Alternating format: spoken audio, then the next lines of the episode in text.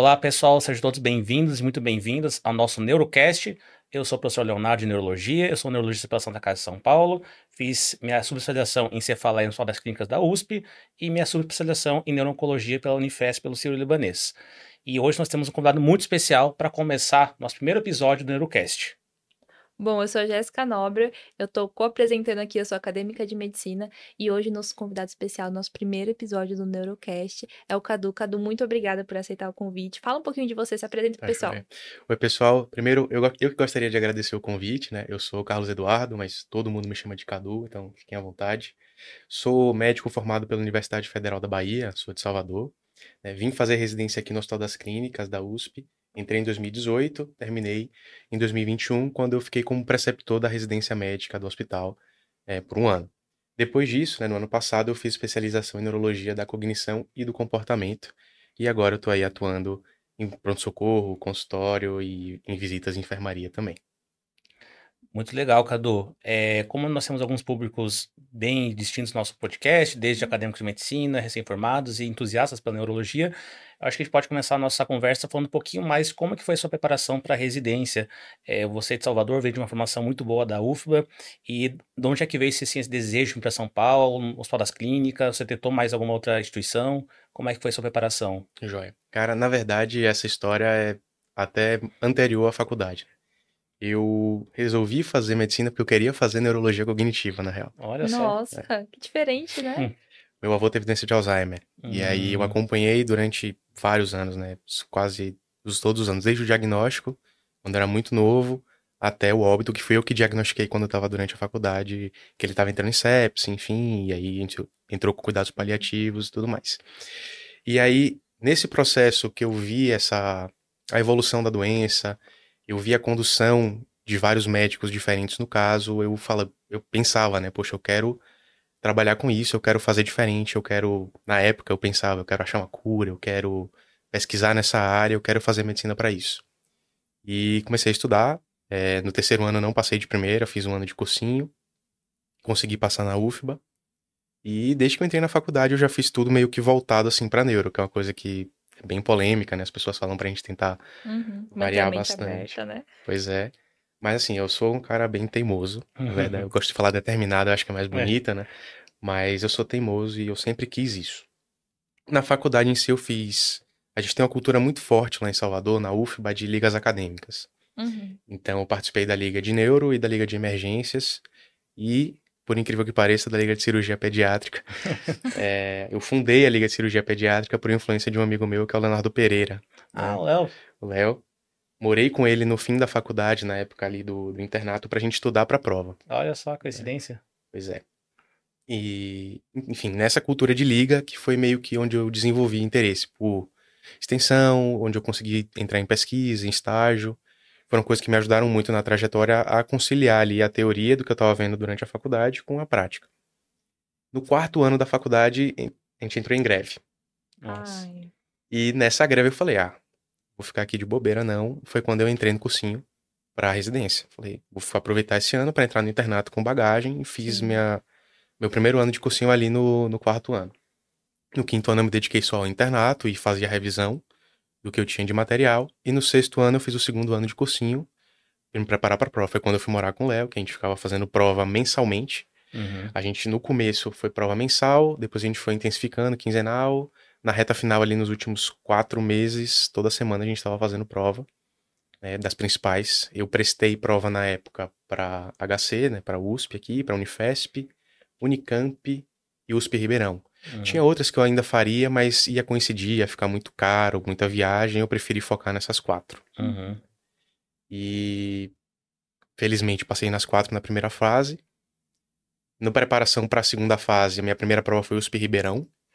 Não estava preparado, assim, não tinha feito o curso prático, assim, apesar da gente tentar fazer e simular em casa, não estava pronto. Então foi um baque com oito estações, prova super longa, é, cada estação era super curtinha. Eu tomei um ferro naquela prova. E aquilo me deu um brilho para vir para as outras mais preparado, né? Uhum. E aí eu consegui passar nas outras. Na Unicamp passei na primeira lista e Unifesp e USP na segunda. E aí eu matriculei na Unicamp. desfiz a matrícula, porque fui chamado no Unifesp, desfiz a, comecei, fiz três dias, desfiz a matrícula e fui pro HC. Olha só. Por que essa decisão? Cara, assim, eu acho que eu tava com boas opções, as três opções que felizmente eu consegui passar são excelentes. Com certeza. Pois é. E só que a minha ideia era tipo ficar mais próximo de todos os meus amigos que vieram. E a maioria tinha passado no HC, eu conseguiria morar com alguém é, mais perto, ter uma rede de apoio, todo mundo mais próximo. E tinha uma referência incrível também do HC e tal. O meu chefe de Salvador, que é o Jamari, fez HC na residência, falava super bem. Uhum. Eu tinha uma referência de neurologia cognitiva, que era o professor Nitrine, no Uhum. HC, e aí foi o que definiu, assim, de vez. Mas teve muito essa questão de ter meus amigos por perto, mais próximos, a rede de apoio mais próxima também. Uhum. E foi muito difícil essa troca da Unifesp para a Escola Paulista pelo HC? Você ficou muito na dúvida? Como é que foi essa transição, assim? Cara, justamente por estarem todos os meus amigos mais próximos já no HC, e, tipo, eu ia ficar meio longe, meio deslocado deles, Uhum. eu acho que foi bem tranquilo, assim, a Certo. decisão. Uhum. É, e também já tinha referência muito boa da HC e da formação dos dois. É, então, foi relativamente tranquilo, muito por conta disso, assim. Legal. sabe? E como é que foi sua residência, Cadu? Como- O que que você poderia nos dizer de pontos positivos, pontos não tão positivos nesses três anos que você teve no HC? Cara, eu. Vamos lá. Tenho que formular isso muito bem formulado. assim. É, eu acho que a residência médica é a melhor forma que nós temos de treinar o médico para se tornar especialista. Uhum. A gente está num momento aí em que está saturando de médico e que está ficando cada vez maior esse funil e estão aparecendo opções. Eu realmente acredito que quem quer ser especialista e ter um diferencial no atendimento, a residência é realmente O melhor caminho. é, o melhor caminho. Uhum. É, Nada como você estar imerso ali, vivendo perto dos pacientes que você está acompanhando, conseguir ver a evolução deles, isso ajuda muito. Não é a realidade para a maioria, para várias pessoas, na verdade. É realidade para a maioria ainda, mas acho que não é realidade para todo mundo. Acho que as opções vão ter que surgir. É, Mas para quem tem essa vocação, esse interesse, quer ir além, quer ser diferenciado na especialidade, eu acho que a residência vai ser o caminho e vai ter que ter um esforço cada vez com a parte com a competitividade aumentando e tal para poder passar na residência. É, a residência, quando eu entrei, ainda eram três anos, depois viraram quatro, agora voltaram para três, né? Mas o primeiro ano completo é rodando com a clínica médica. É um ano mais tranquilo, assim, que se respeita a carga horária da residência. Uhum. É, então, é, consegue aliar ali a parte didática com você conseguir ter tempo para estudar, para você ter um lazer, que é muito importante também. Uhum. E aí vem a outra parte, que é o contra da residência médica em si, na minha opinião. No segundo e terceiro ano, a gente tem uma carga horária bem maior. Eu acho que neurologia das especialidades todas ainda é uma especialidade relativamente tranquila na residência. É, Mas, assim, não muda. É pesado ainda. Uhum. Você acaba tendo que se privar de bastante coisa, tem que Toda abdicar de é, muitas né? coisas. Maioria esmagadora, né? É. E assim, eu acho que, enfim, é um pouco necessário, mas é um pouco demais às vezes. É um limiar bem tênue, assim. Eu acho Uhum. que a gente tem que começar a pensar em metodologias mesmo de ensino novas, formas de aprender, formas de manter o residente mais é, Motivado, instigado, mais motivado, dar mais tempo para ele ter uma vida social, um lazer, né? Mas plano para futuro aí. Residência do HC. A carga horária dependia muito do estágio. No segundo ano, é, a gente tem um foco muito grande em aprender muito bem neuroanatomia e semiologia médica. Agora, inclusive, no HC surgiu um curso também de neurofisiologia. Hum, Então, bacana. são cursos que vêm para criar muito bem essa base né, da, do conhecimento neurológico. Anatomia, uma semiologia bem feita, neurofisiologia. A gente tem um curso completo dos dois, tem curso de eletroencéfalo, tem curso de epilepsia e tem uma prova no final do ano. E aí rola uma parte mais um terrorzinho assim pra gente estudar e tudo mais, mas assim, de certa forma é saudável Uhum. é, e a gente motiva a gente a aprender e estar estudando sempre. Na prática, é bastante enfermaria e pronto-socorro no segundo ano, né? Tem um pouco de ambulatório, mas o foco é principalmente pronto-socorro e enfermaria. O aprendizado, o grosso do aprendizado de neurologia, dessa parte básica, assim, vem nesse segundo ano para preparar a gente para o terceiro, em que a gente roda mais em ambulatório e agora a nossa função em PS, enfermaria, é muito mais uma função de gestão. né? A Uhum. gente agora tem uma função de coordenar outros residentes, de eh, conseguir dividir tarefa, conseguir trabalhar melhor em equipe, organizar a equipe, saber o que está se passando com todos os pacientes, não só com o que a gente está cuidando. E conseguir fazer essa administração. O terceiro ano é meio que voltado nessa linha. E é nesse terceiro ano que a gente tem os cursos das subespecialidades e que a gente roda nas subespecialidades nos ambulatórios.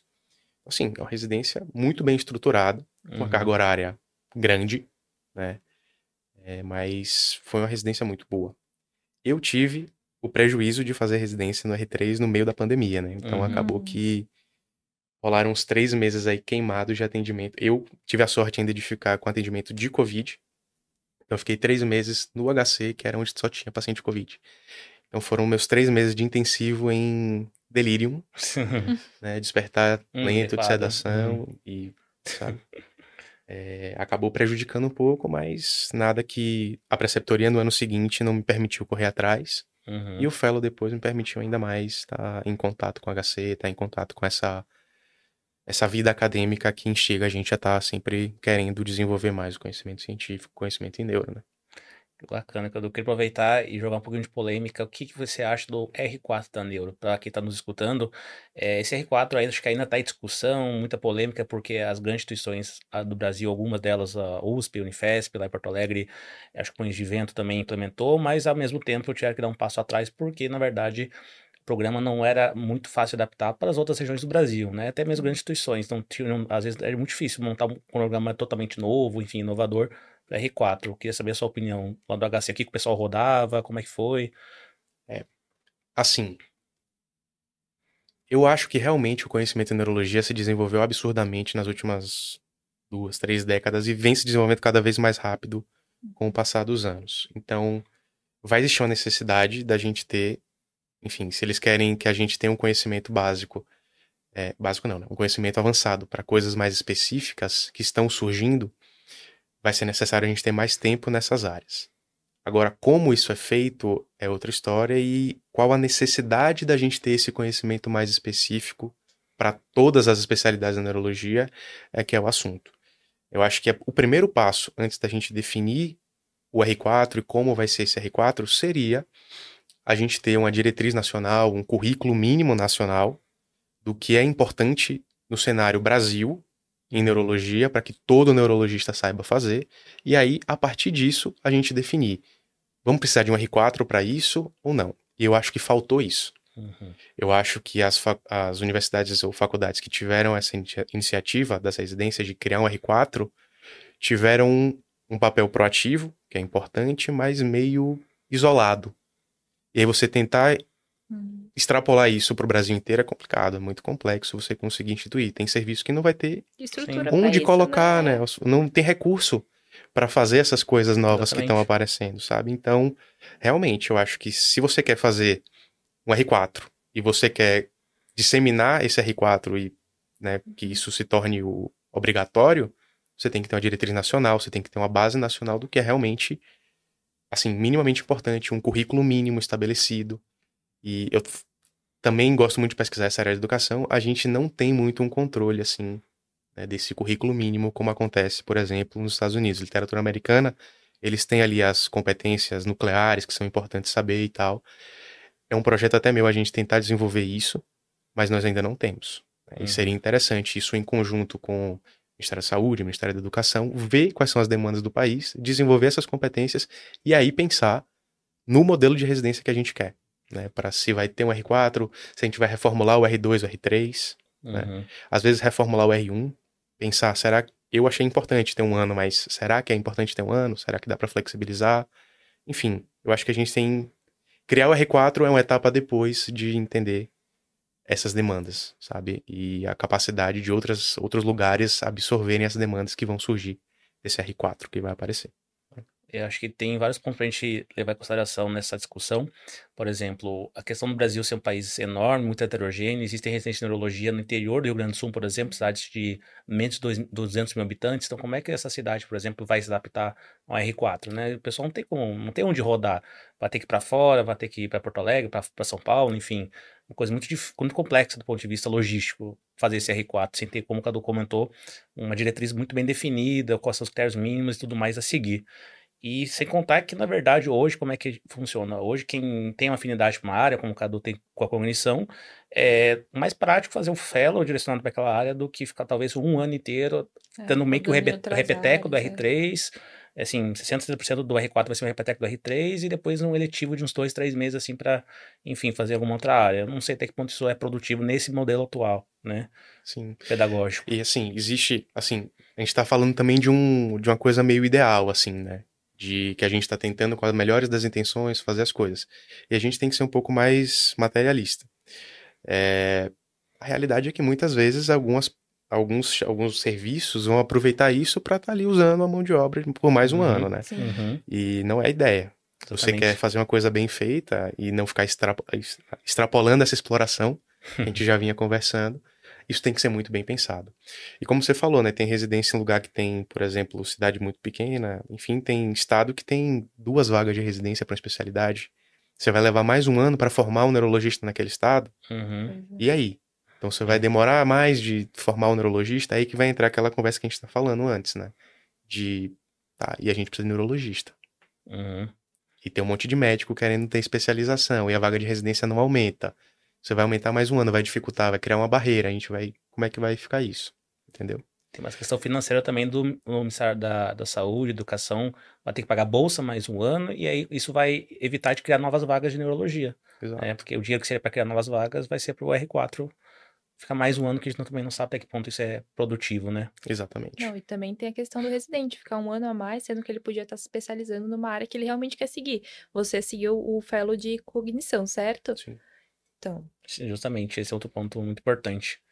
É, enfim, acho que como quando ele fez uma bela síntese de é um projeto assim necessário, muito importante, mas nos modelos atuais você tem bastante falhas, bastante coisa para se repensar a nível Brasil. né? é, tem que ver o modelo global, né? Como é que se encaixa nesse Brasilzão, que é um país enorme.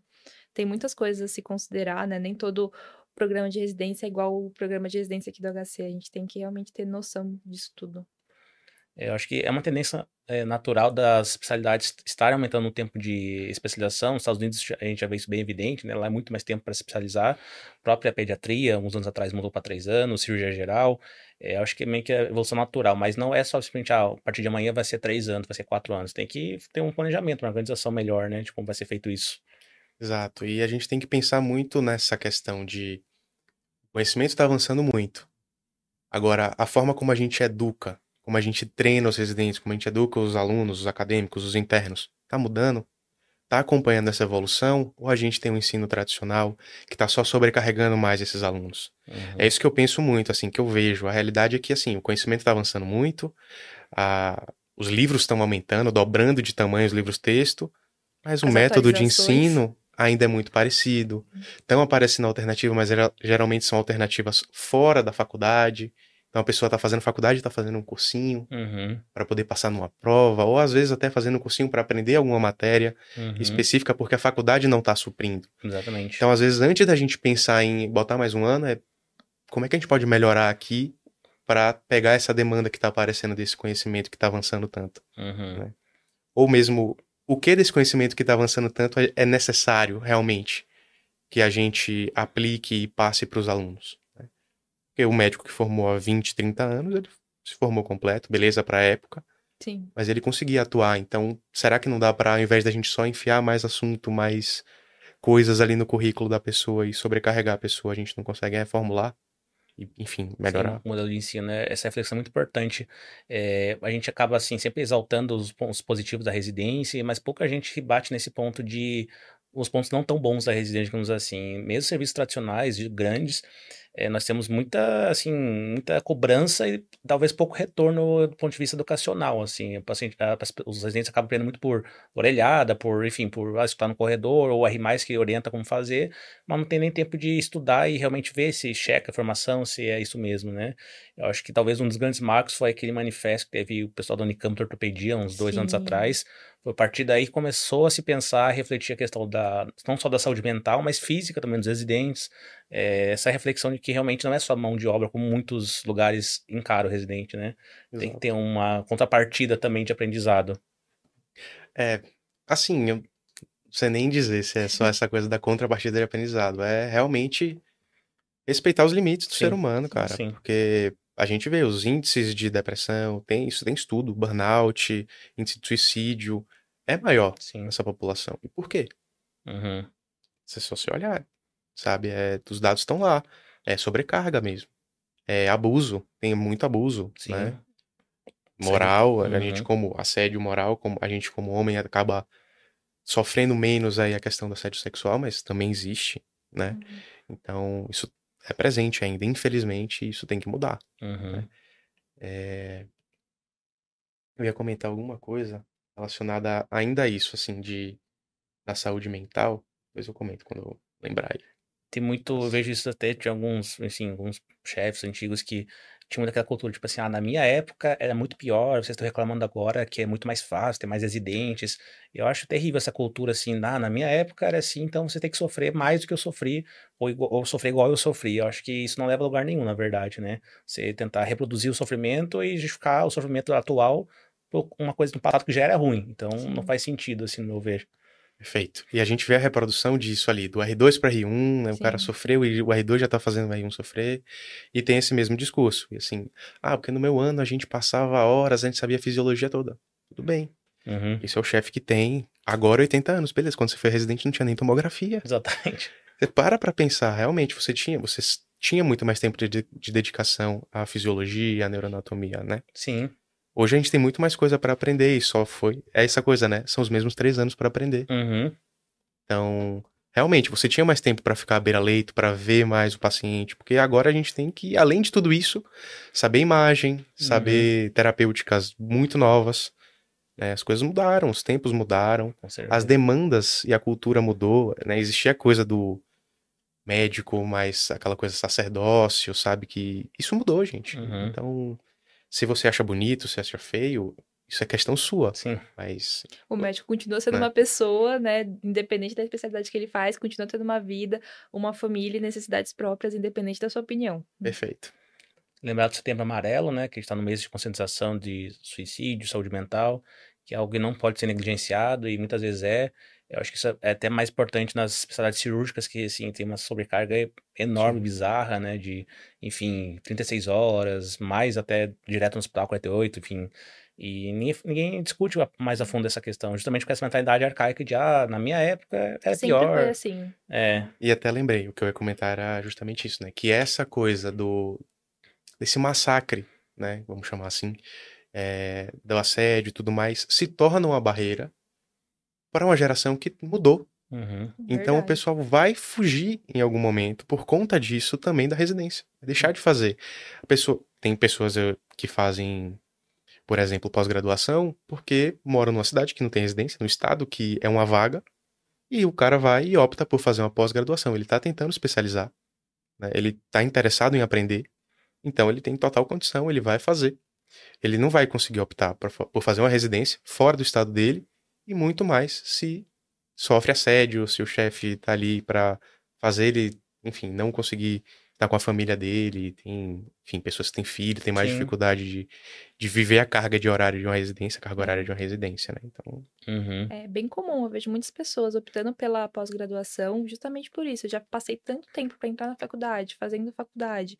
Eu não quero mais parar minha vida para viver só a medicina, eu quero poder fazer os dois. E querendo ou não, apesar de todas as controvérsias da pós-graduação, é uma coisa que dá uma facilitada nesse aspecto que a residência hoje não facilita. Sim. O que o pessoal fala para aguentar a residência é que calma que acaba, uhum. calma que vai vai acabar. É assim Pois que o é. pessoal passa pela residência. É meio que uma forma de tentar fazer um glamour em cima de um sofrimento que não deveria ser dessa forma, assim, né? Ah, É. ah, eu vou sofrer na residência, isso é uma coisa boa, vai me, vai, é residência para criar homem, criar mulher, não é esse o objetivo da residência, né? Não é para moldar caráter à base de sofrimento, como muita gente pensa, né? Então, é um ponto muito pra gente refletir, até que ponto isso vai ser viável a longo prazo. sim. E de novo, né? São escolhas. Tem gente que tem aspiração a ser esse especialista, a pessoa que tem um pensamento diferenciado em cima de um caso. Tem gente que não. Eu sou médico, eu Uhum. quero viver minha vida bem, mas eu tô aqui atendendo, tenho muita demanda de paciente dessa especialidade. Só quero fazer uma pós e aprender um pouquinho mais pra ajudar aqui na minha região. Uhum. Cara, e Justíssimo. a lei permite, Sim, né? Então, sim, justíssimo. E aproveitando nessa, esse papo de carga horária, Cadu, você podia explicar um pouquinho pro pessoal o que, que é o fellow? Isso é uma coisa que tem crescido muito na medicina, oftalmo, enfim, otorrino, neurologia, várias especialidades têm, assim, maioria, né? investido no fellow, porque acho que a medicina está caminhando para essa forma. Mas, em vez de a gente criar as pessoas mais generalistas, está indo para o lado contrário, cada vez mais subespecialistas. E tem um lado positivo nisso também, principalmente grandes centros, mas eu acho que até pelo grande volume de pessoas se formando, é uma evolução meio que natural da medicina. Né? E aí que vem os fellows. É a famosa subespecialização. né? É Uhum. um ano em que você se dedica a uma sub-área, e aí a depender do- da estrutura do hospital, né? Podem ser atendimentos ambulatoriais, alguns fellows vai ter, vão ter procedimentos, né? Vão ter alguns diferenciais. Mas em Uhum. geral é isso. É um ano em que você se especializa em uma sub-área daquela especialidade. né? No caso da neurologia, a gente tem neurologia vascular, cefaleia, neurooncologia, Uhum. sono, cognição e comportamento, distúrbio de movimento. E aí, a depender do programa e do lugar, podem ser residências que meio que misturam algumas sub-áreas, se você sair com o título de todas elas. Existe distúrbio de movimento com cognição em alguns lugares, existe vascular, intensiva e dupla em alguns Uhum. lugares. Sim. né? Então, tem, tem várias opções aí a depender da instituição. Sim. E o que te fez escolher cognição? Porque dá pra ver que você é bem apaixonado sobre o assunto de aprendizado, como desenvolve. Uhum. Realmente você desenvolveu aqui muito bem, mas o que fez você bater o martelo nisso e decidir isso no meio de tantas áreas que a neurologia te permite? Minha teimosia, né? A história lá do, do meu avô eu já Aham. meio que sabia. Mas realmente é uma área que, para mim, é fascinante. Não só o cuidado ao paciente com demência, o cuidado ao paciente, né, com algum declínio cognitivo não demencial, enfim, comprometimento cognitivo leve, mas entender como funciona a cognição, tentar ali entender como funciona o comportamento, é coisa que me fascina, eu adoro estudar também essa parte. Eu tenho um perfil um pouco até de pronto-socorro, na real, Uhum. eu acaba fugindo um pouquinho do perfil do neurologista de cognição e comportamento, que é mais consultório. Mas juntando aí essa, essa questão de querer mais estudar doença de Alzheimer, com esse fascínio que eu tenho por essa parte também, gostar de educação, de técnica de educação e ter uma certa ligação ali, acho que casou certinho, assim, foi o que me deixou mais motivado a fazer esse fellow. E como eu estava contando, Cadu, quantas horas mais ou menos semanais é, era dedicado ao seu fellow de cognição? Cara, a carga horária de fellow é bem variável. No HC, o fellow de cognição e comportamento é a carga horária razoável, assim. Uhum. A gente tem turnos fixos. Terças à tarde, quartas à tarde, quintas de manhã e de tarde, sextas-feiras, que tarde quinzenal. E aí, em três meses do ano, tem a segunda tarde, e em três meses do ano tem a quarta de manhã também. Então, por baixo aí são 24 horas de base, mas tem quinzenalmente aí 30, e alguns meses você vai para 36, 40 horas é, mensais. Nossa, é bastante Então- coisa. Eu, você até comentou da questão, por exemplo, da, da neurovascular da Semanais. Unifesp. Tive dois colegas que fizeram lá. E é para ser uma residência, assim, é 40 horas, até Sim. mais, às vezes, so- né, sobre aviso. Então, isso varia muito de fellow para fellow mesmo. Agora, esse é um ponto para a pessoa levar em consideração de prestar a prova também. Com certeza. E aí a gente entra de novo na questão do R4, né? A pessoa vai fazer o R4, ela vai fazer um fellow depois também. Mas, Hum. Será que vai ser necessário tendo R4, uhum, sabe? Os serviços vão querer ter os fellows ainda. sim. É. Com certeza. É, E assim, vai... é o que vai diferenciar com certeza, provavelmente lá na frente, o subespecialista de fato do geral. Mas o R4 não seria para suprir isso, vai ficar essa... esse debate aí por muito tempo. também. Uhum, É, Mas enfim, eu acho que fazer o fellow é- entra naquela decisão que eu falei, né? Essa aspiração a você ter uma especialidade maior e mais dedicada. Por que que eu quis fazer o fellow e qual- o que é que eu acho que é o diferencial, assim? Essa carga horária de, enfim, 36, 40 horas na semana, só com pacientes com declínio cognitivo, com demência, dá uma bagagem muito grande. É, assim, são casos que demandam um certo traquejo com a família. É, você começa a desenvolver um senso de como conversar, de como explicar para a família o que é a demência, como cuidar. Você começa a notar sinais nos pacientes que vão te direcionando para esse diagnóstico. Então, o fellow e esse tempo de convívio dá esse diferencial, sabe? uhum. Você acompanha os pacientes, você sabe manejar a medicação com muito mais precisão. É, é esse o diferencial, assim, que o fellow dá. Dá uma bagagem muito grande para você saber resolver qualquer problema naquela área que aparecer Uhum. para você. Uma expertise muito diferenciado, né? Exato. E para o pessoal que está nos assistindo, só para assim contextualizar, por melhor que seja residência em neurologia, no HC, na Escola Paulista, Santa Casa, nenhuma delas você vai sair apto para fazer toxina botulínica, eletroencefalo, eletroneuro, tudo ao mesmo tempo. Né? Por isso que existem os fellows, somente para aperfeiçoar a pessoa num desses campos, ou mais de um campo, se a pessoa desejar. É, então, é para aquele, é aquele lapidar aquela ponta que falta, assim, ainda para ficar melhor ainda. Exato. É o neuro, sai o neuro geral, consegue resolver a maior parte das coisas, né? 80% dos problemas. Mas tem aqueles 20% que precisa de uma subespecialização, um eletroencefalo para ler bem, uhum. uma eletroneuromiografia, você uhum. precisa fazer. Aquilo, a residência não vai ter dar conta de arcar com isso. E desses 80% que você sai resolvendo, o subespecialista, ele é o cara que, além de resolver, ele tem um diferencial sabe? Uhum. É, isso que o, é isso que o fellow faz. Uhum. Ele te dá essa, esse traquejo a mais, essa forma de conduzir o caso, essa visão diferente, porque você conviveu ali um ano a mais vendo aquilo quase todo dia, sabe? Uhum. Então, realmente é diferente do neurogeral. Essa cultura, inclusive com neurologia cognitiva e comportamento, quando eu fui fazer, ah, mas cognição, todo neurologista mete a mão, todo mundo sabe manejar a demência. Cara, não sabe, não sabe. manejar igual ao subespecialista. É igual você fala, é, o pessoal tem esse preconceito com algumas Sim. áreas básicas, porque a demanda é muito grande, consultório, mas não é bem assim, não. É, o especialista que fez fellow tem um toque diferente, sabe? Né? Viu coisas que uma pessoa não viu na residência. Então, faz toda a diferença mesmo. Esse é aquele diferencial do paciente que chega com um problema, o médico que sabe fazer o geral tenta fazer, vai até a última linha e tal, não resolve, aí ele, ah, isso aqui é o que tem. E aí vai no subespecialista, o subespecialista sabe o que fazer hum. e resolver, sabe? Ou mesmo explicar ao paciente que realmente aquele caso é muito grave, que ele vai tentar as outras opções que não são de conhecimento de todo neurologista, mas ele vai saber explicar, ele vai saber dar essa esse a mais para o paciente, né? E Essa é aproveitando, Cadu, esse a mais, é, queria trazer o assunto das atualizações da doença de Alzheimer, é um assunto também bem polêmico. Esse ano 23 teve um congresso europeu que atualizou novos critérios, mas na verdade com muitas críticas por trás disso, pois é, colocaram muitos critérios laboratoriais, enfim, de exames complementares que são pouco realistas uh, para um país como o Brasil, por exemplo. Você poderia contar para a gente um pouquinho mais do seu ponto de vista, o que, que o grupo do HC comentou, das atualizações? Sim.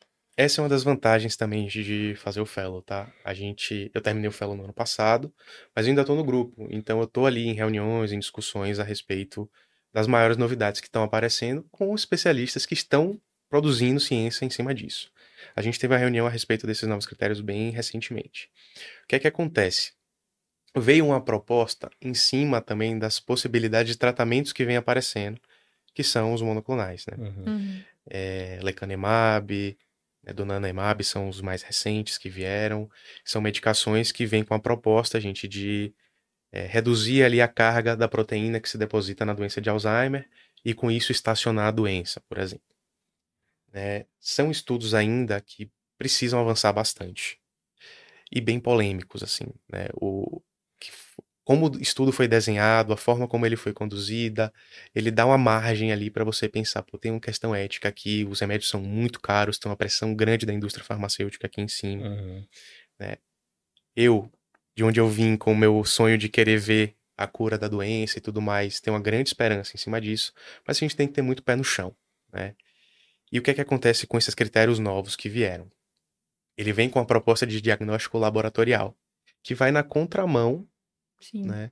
Da clínica, do raciocínio clínico, de você conduzir o caso com base no que o paciente está apresentando e você começar a fazer um rastreio populacional, que a gente sabe que o paciente pode ter a proteína e ele pode viver ali 10, 15 anos sem manifestar nada da doença.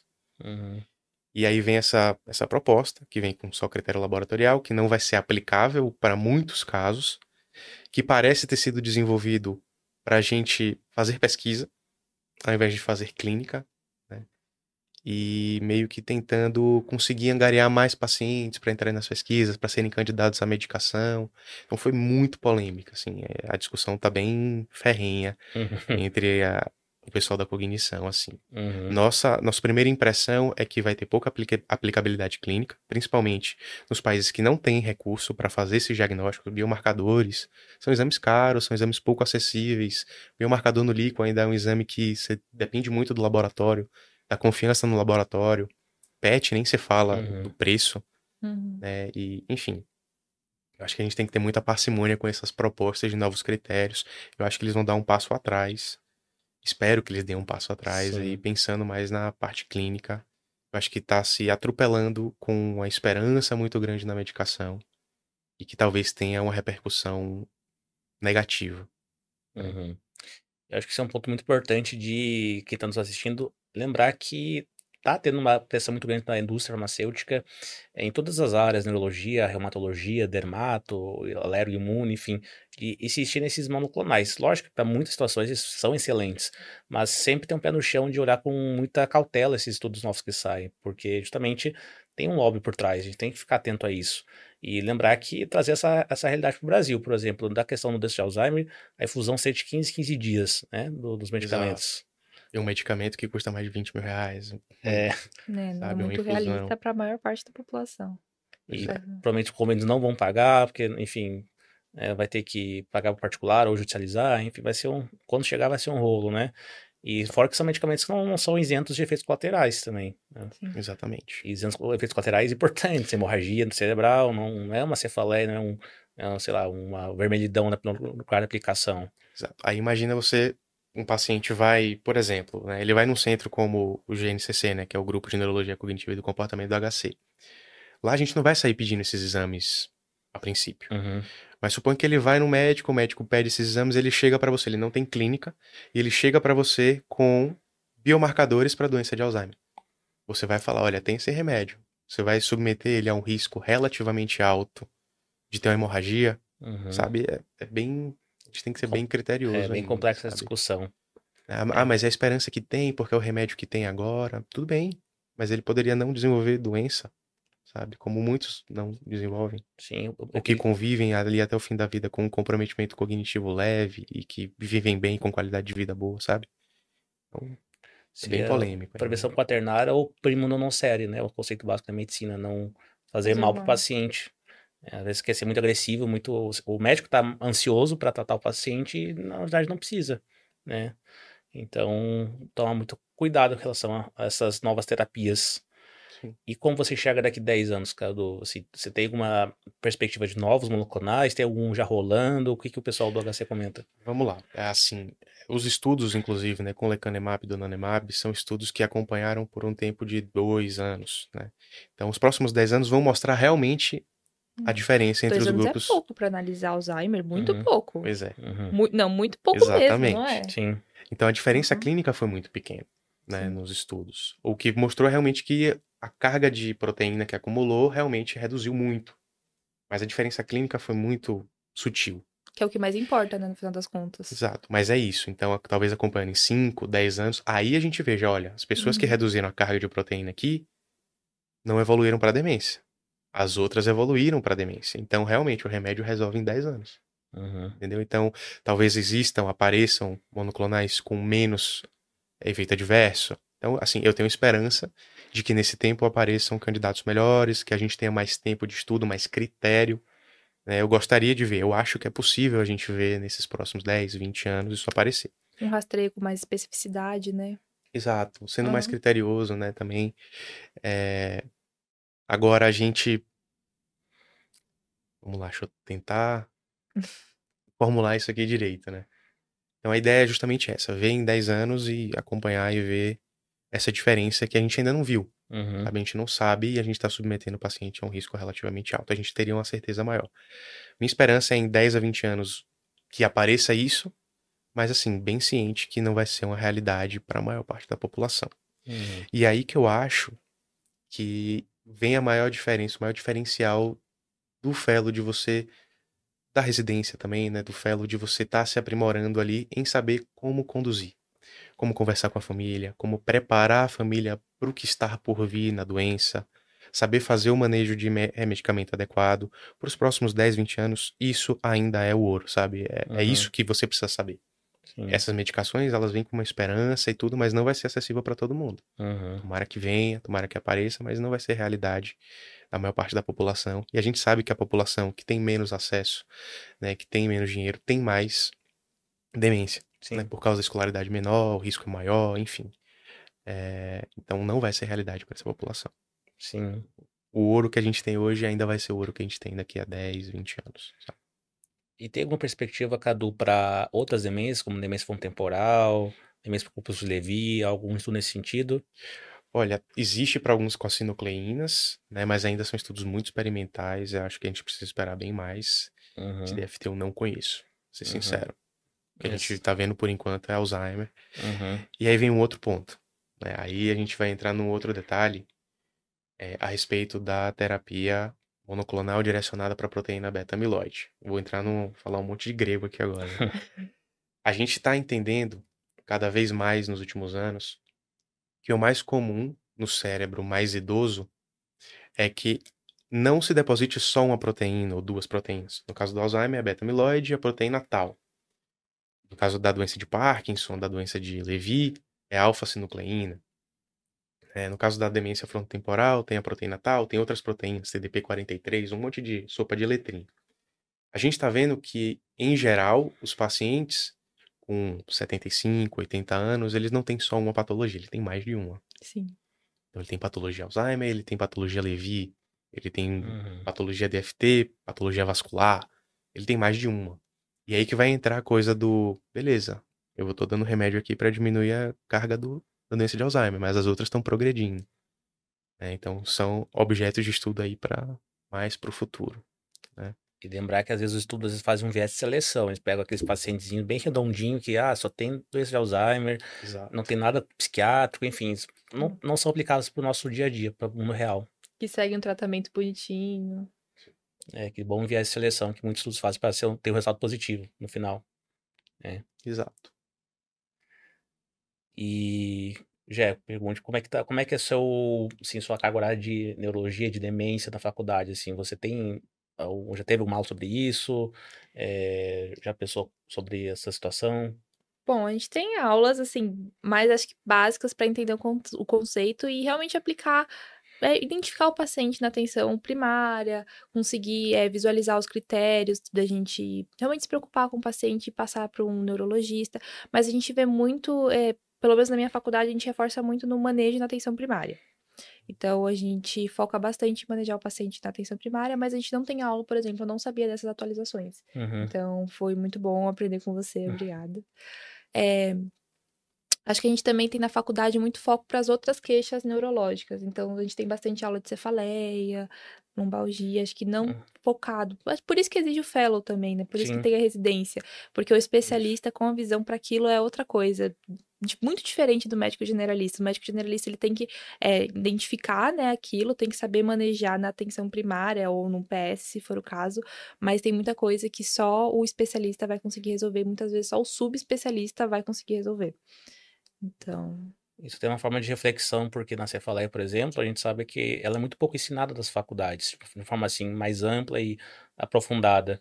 E são queixas extremamente frequentes nessa prática, até para o clínico geral, a cognição, cefaleia, Sim. sono, dor. A gente tem muita pouca formação na faculdade sobre isso. é sempre aquele protocolo, né?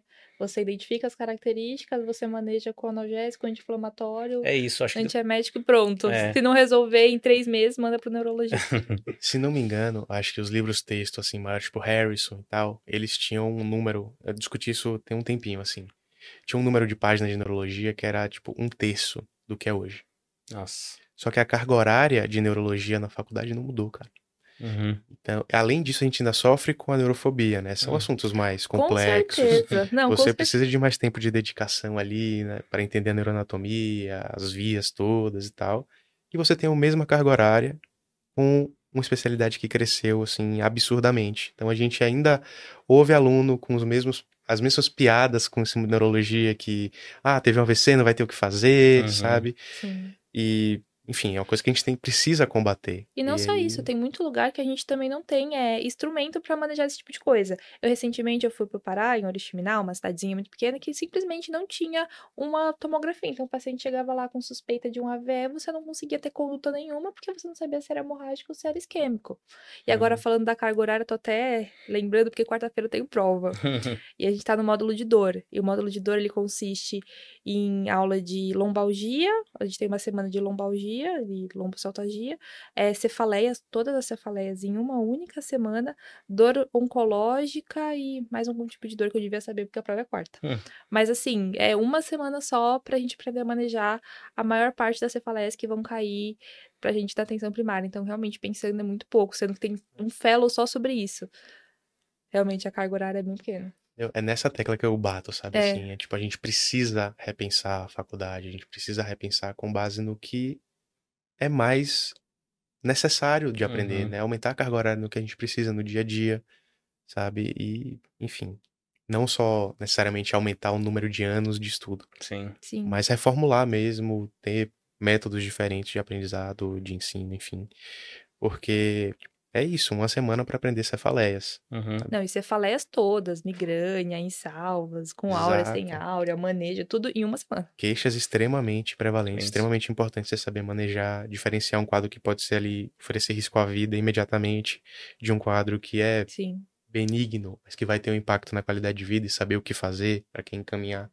Imagina aprender isso em uma semana. Eu que o digo, eu tenho prova da quarta. O pessoal provavelmente vai acaba decorando, depois de uma semana já vai esquecer a maioria da- É. do conteúdo, né? Exato. E se for ver de novo, só no internato e olha lá. E aí o que eu vejo muito, né? Como é que as pessoas vão lidar depois. Uhum. Ela vai aprender a lidar com aquilo como fazem no serviço que ela está trabalhando. É, o E protocolo aí de acontece serviço. o que a gente vê. Muitas vezes não tem nem protocolo no serviço. Uhum. Aprende com um colega. E aí a gente vê muito opioide para enxaqueca, por exemplo, Uhum. sabe? E aí isso vai se perpetuando, sabe? Ah, vamos dar tramal porque não melhorou com nada. Uhum. E é isso que acontece. Exatamente. Acho que esse- essa tecla da educação tem que ser discutida mais vezes ainda com autoridades, enfim. Tem uma, uma reeducação mesmo da médica no país, não só na residência, mas na graduação também. E o caminho não é aumentar a graduação para sete anos, oito anos, ou aumentar a residência para quatro, cinco anos. É realmente refletir o modelo atual de educação, né? Como ele é hoje, e como tem como, como ele deve melhorar nos próximos anos. Sim, ter consciência também que é, por mais que possa ser uma queixa recorrente, é uma queixa grave, né? Uma coisa que merece ser investigada.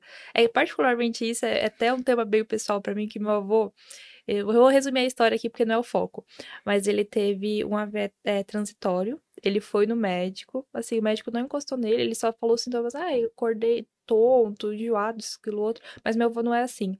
O médico passou um remédio pra tontura e mandou ele pra casa eram. Quando eu fiquei sabendo disso, eu falei, obviamente, não é só isso. Eu levei pro hospital e realmente era. Uhum. Então, assim, Sim. É, é, qualidade, enfim, dessas escolas novas surgindo, e sim. e até das antigas também, acho que tá ca- caindo ano após ano mesmo. É, eu tento não cair no, no julgamento moral, sabe? Do. Ah, mas é nova, não é boa. É. Ou é antiga demais, não reformulou, não é boa. Eu sempre tento pensar no tipo assim, qual é o problema? Uhum. É, o que é que a gente precisa fazer, sabe?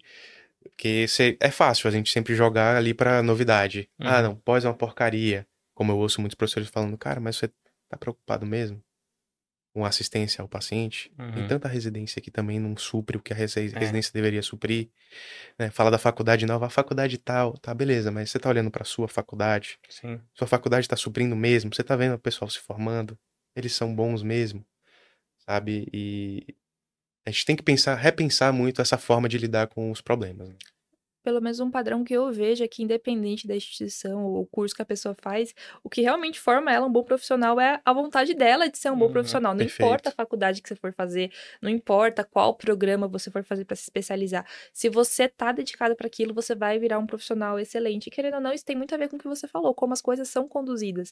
Porque o meio também influencia, né? Aquilo. Você vai plantar uma sementinha, mas em que solo? Isso é muito importante. Perfeito. Eu acho que é esse o papel do, da faculdade, da universidade, né?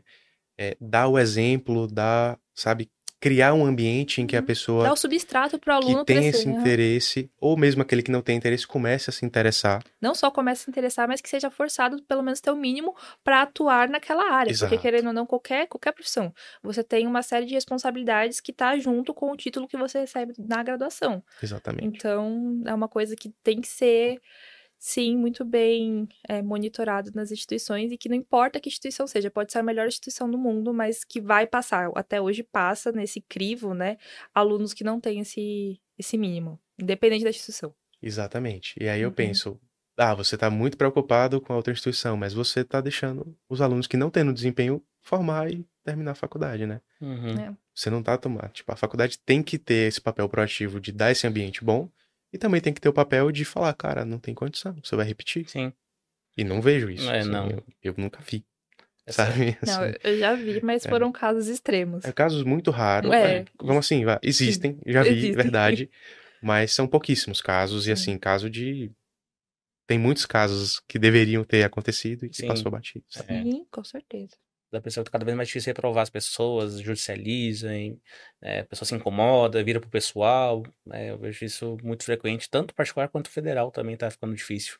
Hum. Então, a educação no Brasil tá, acho, cada vez pior, não só na medicina, mas no geral, assim. Pessoas chegam no final sem saber o básico. Nossa, ficou um clima triste, né? mas fica uma reflexão pros nossos ouvintes e Não sejam Então- assim, a gente sabe, viu, quando vocês são assim. E quando vocês são assim e você não tá com um profissional que identifica isso, você pode fazer um estrago muito grande na vida de outra pessoa. Então, a gente tem que tomar muito cuidado com o que a gente faz. É aquilo também, é muito importante. Acho que uma coisa que me falaram que eu acho extremamente essencial, o médico ele não é obrigado a saber tudo, ele não é obrigado a acertar o diagnóstico de primeira. Mas ele tem a obrigação de não errar o diagnóstico e não mandar o paciente grave para casa. Então, acho que fica essa mensagem. Não sabe, tudo bem, foca em aprender, mas não não deixa seu orgulho. É, nessa, bem nessa linha, assim. Acho É. que a ideia é. O principal é se preocupe com o seu paciente. Se preocupe com o seu Se paciente. você se preocupa com o seu paciente, você vai querer estudar, você vai aprender o que fazer, você vai se interessar pelos procedimentos que ele vai fazer, e tentar entender os exames, entender o que ele está sentindo. Acho que isso é o principal, né? É, Uhum. Se preocupe com o seu paciente. E aí volta a crítica à carga horária de residência, né? Uhum. Esse burnout vai deixando as pessoas meio desconectadas. Uhum. E a pessoa começa a, a despersonalizar, a se desinteressar pelos pacientes, que é o principal, sabe? Uhum. Isso eu penso muito nesse, cara, tem que tem que existir um limite para carga horária, para o assédio da residência, porque ela leva a essa como é que eu vou chamar isso? Uma cascata de eventos assim, né? O... É, E vai de- refletir no paciente, principalmente. exatamente. Não deixe isso acontecer. Se você Uhum. tá se sentindo mal na sua residência, cara, procura uma terapia, né? Pense em fazer, enfim, tirar um tempo para você, para fazer atividade física, não se deixe levar nessa cascata, sabe? Tente resgatar isso de se preocupar com a pessoa que você tá cuidando. Isso é o principal. Né? E também saber identificar isso e pegar, tirar as coisas boas. né? Então, às vezes, por exemplo, ah, eu tô numa residência que é super pesada, que eu não me identifico. Mas às vezes isso é parte de um processo, não que isso seja legal, que eu esteja justificando, mas pega a parte boa. Estou tendo a oportunidade Sim. de aplicar o conhecimento. Quando você se formar, você identifica, não quero ser esse tipo de médico, não quero ser esse tipo de preceptor, não quero que meu paciente tenha esse tipo de atendimento. E leva para esse paciente que for bom, que você conseguiu recolher nesse caminho. Exato. E aí vem um ponto assim, vou puxar o gancho da minha vivência, né? A gente chega e vai pra residência com uma idealização muito grande dos Sim. chefes, de tudo que vai acontecer, é, e isso muda, sabe? Então é importante. Você tá se preparando pra uma residência, você tem esse sonho, ótimo. Se prepare, se jogue, mas se prepare também para a realidade ser um pouco diferente do que vai acontecer, para você ter um suporte, para você, enfim, terapia, família, o recurso que você quiser usar. Eu realmente acho que terapia é bem interessante nesse momento. Acho que a residência é um momento que demanda isso. Uhum. Né? A pessoa tem que estar muito bem consigo mesma, entender seus limites, saber impor seus limites, é, porque ela vai ser levada até o limite na residência. E não falando isso para afastar, mas é para você se preparar, porque isso existe na maioria das residências. Então vale a pena você ir com esse é, preparado aí, com esse, esse conhecimento aí para a residência. E quebrar esse paradigma que a gente acaba escutando muitas vezes de ah, essa geração é mais fraca, essa geração não aguenta, essa geração acontece, mas acho que os tempos estão mudando, né? E é, as pessoas estão buscando mais ajuda, estão às vezes precisando de medicação, porque realmente tá errado esse sistema atual, né? Tá fora do, do proporcional. E isso tem que ser realmente discutido com muito afinco, com muita seriedade. É, porque as pessoas estão até mesmo perdendo a vida por conta disso. É, Uhum. se, se, nós não pode normalizar essa cultura do abuso, essa cultura do, é, do, da escravidão quase. Pois é. Eu gosto muito da. De eu pegar esse gancho do que você falou, né? Do, da frase do. Ah, na minha época era assim. Cara, eu adoraria que você me desse uma prova de que você passou por isso mesmo, Hum, ou que a sua geração era mais resistente, tá? Não Uhum. tem nada, nenhum dado. Você tá só falando uma coisa que, assim, prove, uhum, sabe? Eu gostaria muito que alguém que fala isso, a minha geração, vocês são muito do mimimi, prove. Uhum. sabe? Uhum. A gente tem muito esse discurso, a gente tem muito um saudosismo de outro Sim. tempo que, cara, essa não é mais a realidade, isso é o passado e você distorce o passado, né? Vou aproveitar a cognição aqui, a gente distorce nossas Uhum. memórias. Isso com o tempo não fica exatamente como era, os sentimentos vão mudando. Então, enfim, Sim. tá? Não se deixe levar por esse discurso na minha época, ou vocês são geração mais fraca, isso não existe, tá? E lembrar que, acho que independente de onde você esteja, lembrar que você pode alcançar onde você quiser, a qualquer lugar que você quiser. Independente, ah, minha faculdade lançou faz cinco anos, eu tô na outra faculdade que tem certeza. 200 anos. É, existem pessoas boas e pessoas ruins em qualquer lugar. Acho que essa é a grande mensagem. Então, não se deixe desanimar, porque você às vezes está numa faculdade que não gostaria, assim, gostaria de estar numa, numa outra mais renomada, mas você faz seu próprio caminho, você faz seu próprio, sua própria história. Uhum. Perfeito. E lembrar que ninguém nasceu sabendo, né? Você não nasceu já passando na prova de residência, você se dedicou pra isso, todo mundo. Acho que é uma, uma ilusão que as pessoas têm, que as pessoas já nascem com um certo, uma certa facilidade ou com um certo conteúdo, mas tudo é um processo. Uhum. Absolutamente tudo, pra qualquer lugar que você quiser ir, pra qualquer objetivo que você tiver na vida, tudo é um processo e tudo é aprendível. Tudo, tudo, tudo. Certamente. Acho É. que só faltou a gente falar que a gente tem um tópicozinho aqui que a gente queria conversar com você, que é pra você falar um pouco, discutir com a gente sobre TDAH e sobre TE, TEH. Até É a- né, do, do autismo, né? Que Esse, esse é um tópico que, inclusive, assim, eu tenho que admitir, não é minha área de atuação, tá? No grupo de neurologia de cognição e comportamento, a gente não atende esses casos, assim. Uhum. Foi uma opção Uhum. do grupo mesmo de não atender e meio que deixar isso para a equipe de psiquiatria. Então, Uhum. Eu posso até falar, mas não vai ser minha área de atuação. Eu nunca me dediquei, me debrucei isso nem na residência e nem Sim. no fellow. Tá? O que é que eu percebo nos meus atendimentos? Porque chegam muito para mim com essa Uhum. demanda, principalmente TDAH. Até em adulto é mais difícil. Eu já vi também e também eu sou- percebi assim o mesmo problema relacionado ao TDAH que eu vejo.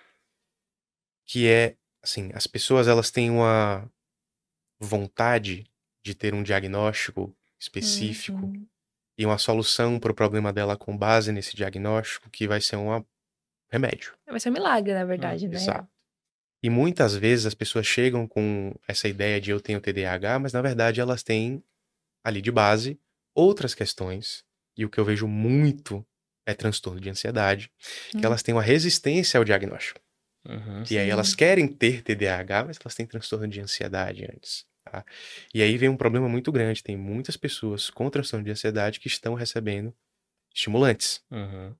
E essas pessoas pioram a ansiedade delas, ficam agressivas, ficam mais disfuncionais. né? E eu acho que a gente tem que ter muito cuidado com o diagnóstico de TDAH e de TEA em adultos. Tá? Eu acho que é uma área, de novo, de conhecimento muito recente, que é principalmente da neurologia infantil, da psiquiatria hoje, tem mais especialistas chegando.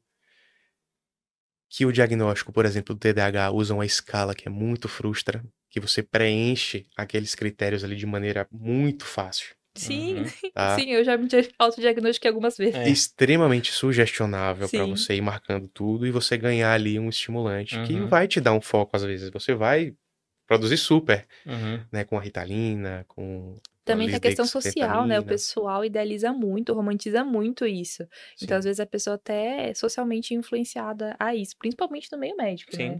sim. Vamos ser sinceros. Isso no meio médico, isso no meio de concursos, em Uhum. Sim. outras profissões. E assim, é um doping mesmo Sim. cognitivo que a gente vê e a pessoa busca o médico para receber o diagnóstico e meio que forçar a barra, sabe? Uhum. Eu vejo muito esse problema hoje. né? Sim. Não estou dizendo que não existe caso, existem casos mesmo, mas eu acho que demanda uma avaliação muito criteriosa e você vê se não tem uma outra doença, um outro contexto. Os casos de TEA em adulto que eu recebi, eles vieram com diagnóstico prévio e, na verdade, era um transtorno de personalidade que eu encaminhei para psiquiatra depois. Uhum. Então, assim, tem que ter muito cuidado com esses diagnósticos, né? Não sei qual a sua opinião aí. Com, Não, com perfeito. Eu relação. acho que os pacientes com TDAH, principalmente, são um pouco órfãos, assim, na medicina, porque já vi psiquiatra caminhar para neuro, o neurologista, a gente não tem uma formação tão voltada para essa parte de DH, eu também na residência praticamente zero formação, e vem mais até para neurologista adulto, eu acho, do que até para psiquiatra, assim, é até uma dicotomia, porque na infância são neurologistas infantis, neuropediatras que tratam, e quando vira adulto, vira meio um órfão de médico, porque É verdade. tem esse gap de informação, acho que dos dois lados, da psiquiatria e da neurologia. Né? Mas eu acho que é muito importante ressaltar essa questão do, talvez, do overdiagnosis do, do Sim. TDAH. Hoje todo É. mundo tem algum espectro de alguma coisa, né? É, Exato. E tem muito charlatanismo em cima Com também desse diagnóstico. Sim. Cara, você passa no Instagram, você vê, nossa, assim, tipos de TDAH, e tem 50 tipos. E você tá encaixado em algum deles, Exa- certeza. Você vai cair em É, algum vai cair em algum deles, e deles. você. Ótimo, é uma pílula que vai te dar funcionalidade pro ritmo de trabalho que a gente vive, cara. Uhum. Sim. Tipo assim, que, por exemplo, um residente vai estar doido pra usar, Sim, porque não consegue prestar atenção. Cara, tem carga horária de residência que passa de 100 horas. sim. Tem privação de sono. Privação de sono é equivalente a. Tem estudo mostrando que privação de sono é equivalente a etilismo, Sim, sabe? Uma alcoolemia um pouquinho mais elevada, tá igualzinho, e a pessoa às vezes tá na residência, privou o sono, vai pegar o carro e vai dirigir, tá uhum. tudo bem. Sabe? Essa pessoa vai querer usar um estimulante. A Uhum. gente vê muito energético sendo usado também, Uhum. pra ficar acordado, enfim. Uhum. São problemas assim. Eu te É. mostrei a geladeirinha aqui. Aham. aham. Eu mostrei É, pra tem. ele a geladeira, pronto. Um pouquinho energético nela, né? É, somos culpados dessa, disso aí. Mas é, é- é uma, assim, é uma cultura que tá acontecendo, Uhum. né? É, no meu ano de residência não tinha muito Monster andando, tipo, as Uhum. pessoas com Monster. Então, na Uhum. faculdade é Sabe, acessório eu- assim, obrigatório, né? É, Então, agora nas residências Sim. eu vejo todas as residências, o residente tá com a latinha do energético ali do lado, Uhum. enfim. Ou do café, né? O copo térmico. É, e é isso, isso tem muita relação, né? A pessoa Uhum. vai querer, ela, tipo assim, ela tá usando substância pra se manter acordada, pra se manter mais ativa, aí aparece um diagnóstico, Que perfeito, justifica Legal, aquilo, né? Justifica exato. o que eu estou sentindo. e na verdade ela tá privada de sono, estressada, sobrecarregada, ansiosa, Uhum. deprimida, enfim. E aí ganha um remédio que não tá tratando a causa do problema dela, né? Uhum.